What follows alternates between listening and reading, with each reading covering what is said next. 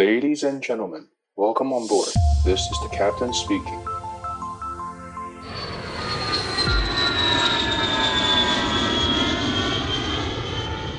Hello，各位听众，你好，欢迎再度回到机长广播频道，我是主持人 Joy。十二月到来啦，最近各位朋友们开始安排圣诞活动，还有跨年假期了吗？最近天气变蛮冷的哦，大家如果出门游玩的话，也一定要记得好好保暖，照顾身体，还要留意一下目前最新的防疫政策，不要轻忽政府的公告内容哦，小心被罚款。上周末我们很开心邀请到幽默风趣的萨利教官来到节目中，跟大家一起分享他的飞行员之路，还有有趣的飞行生活，希望能让你也对飞上蓝天充满兴趣。今天呢，让我们再度回到航空知识的主题，来跟大家聊一聊搭机时时常会遇到的天气状况吧。我记得我人生中第一次搭飞机是小学三年级的时候去日本冲绳，我是跟阿姨还有姨丈一起去的。然后我姨丈就很爱开玩笑啊，都说如果搭飞机没有遇到乱流就不好玩了，航程中过度平稳显得很无趣。那这当然是开玩笑的成分居多啦。不过我们每次搭飞机，其实或多或少都一定有遇到乱流的经验嘛。如果你已经是老油条了，超级常搭飞机的人，可能真的是遇到乱流的时候连动都不想动，就想说啊，就只是乱流而已，就会很平常。可是像我妈，我带她第一次搭飞机的时候，遇到乱流的时候，我真的是怀疑她在旁边念经呢，就是一直在那边碎碎念，呃，就是阿弥陀佛之类的，真的是很可爱又很好笑哦。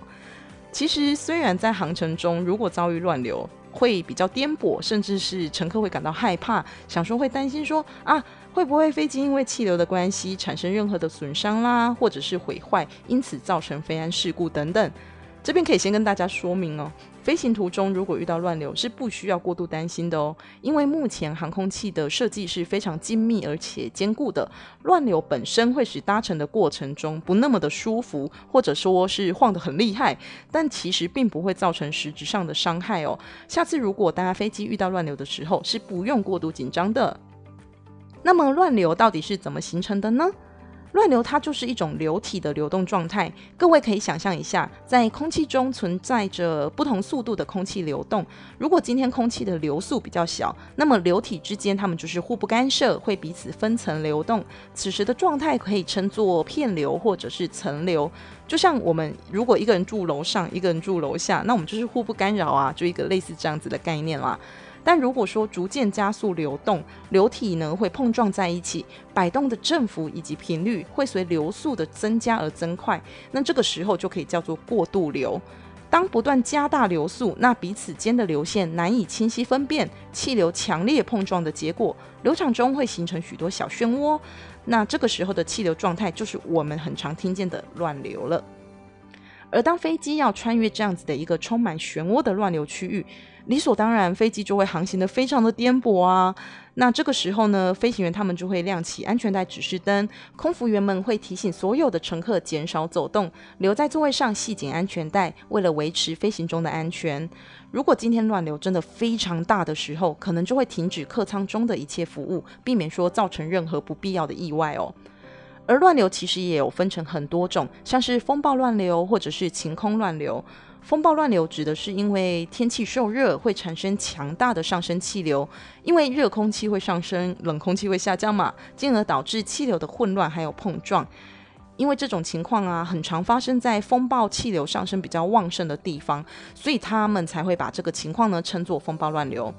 而另外一种晴空乱流就比较可怕一点喽。如果是风暴乱流的话，飞行员他们是可以透过天气雷达来做辨识的，能提前掌握航程中的状况。但晴空乱流的形成是因为空气流动时候由不同的气团交汇而成的，它是很突然而且缺乏征兆的，所以它是比较容易发生意外，是比较棘手的乱流情况。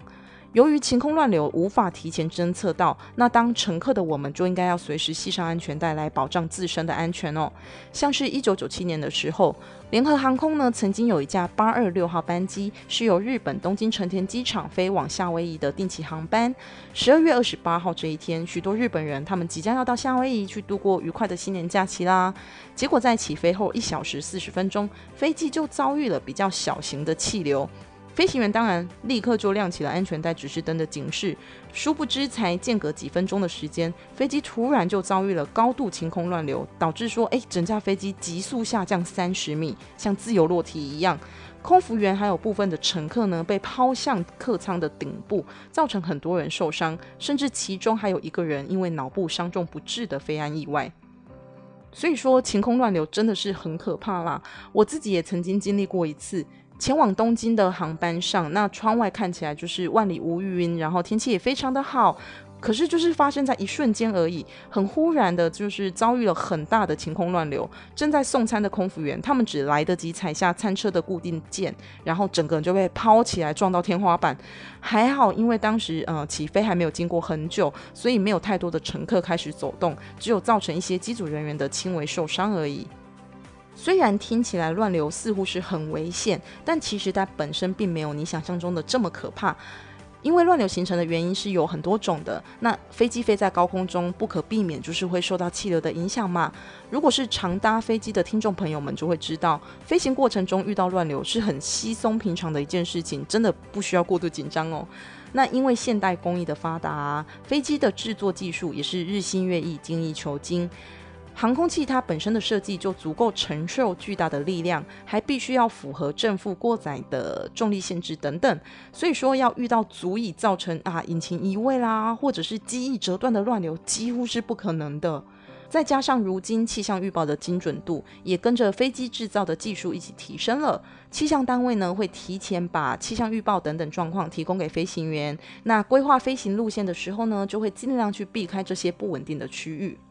所以在搭机过程中，如果遇到乱流导致的意外，大多数也都是因为你没有办法好好遵从机组人员的指示，那也会忽略飞机上的安全带警示灯，没有留在座位上系好安全带，才会发生比较严重的意外受伤。所以这边也是提醒大家啦，虽然乱流会造成机身动荡，让我们感到很不安、很害怕，但其实它本身的危害并不大，只要大家好好的遵守机组人员的广播，就可以避免不必要的伤害哦。那除了乱流之外呢，可能也会遭遇到不同的天气状况，像是说，哎，闪电如果不小心打中飞机的话，怎么办呢？可能大家或多或少也有经历过像雷雨天啦，或者是台风天飞行，天气状况很差，时不时会划过闪电打雷。虽然我们一般走在路上是不太容易被雷打到啦，不过其实飞在高空中，一架飞机被闪电打中的频率比你想象中的还要多哦。平均一架喷射客机两年就会被闪电击中一次，所以也因此有设计了比较严密的预防措施。飞机表面的铝合金导电能力是非常优秀的，因此说如果遭到雷击的话呢，电流它就只会流过飞机的外装，不会传到机舱中去电击到乘客哦。所以说飞机表面时常就会有许多烧伤的痕迹，或者是电力系统会稍微的受损。不过因为工艺发达啦。飞机被闪电打到，通常也不会留下太多的痕迹。大家搭机时，如果遇到雷雨天，也不用过度慌张。不过，其实飞机的精密制造也是经过一连串的事件演变而来的。就像我们之前曾经在啊、飞机舱门的设计有提到过的九一一事件嘛，那这个也是一样的。在一九六三年的时候，一架泛美航空的七零七号班机。当它飞过马里兰州时，被闪电击中，造成机翼爆炸的飞安事故，很可怕哦。那在这个事件之后呢，联邦航空总署他们便实行了几项保护措施，当然说包括修改油箱啦，那或者是每架飞机都必须装设放电器等等。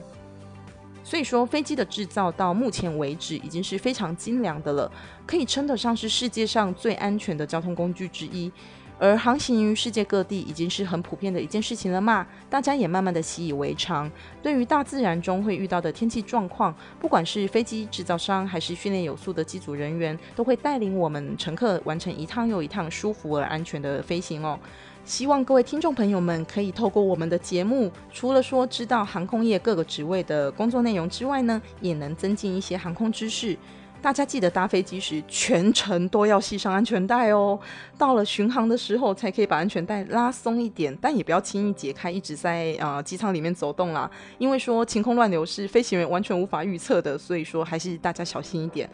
那当然是希望大家如果出国旅游搭飞机都是可以快快乐乐出门，平平安安回家啦。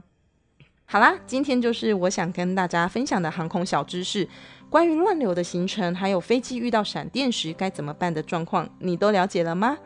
今天非常谢谢大家的收听，记得要五星吹捧，然后可以留言在 Apple Podcast 哦。祝你拥有美好的一天，我是 Joy，机长广播频道，我们下次再见啦，拜拜。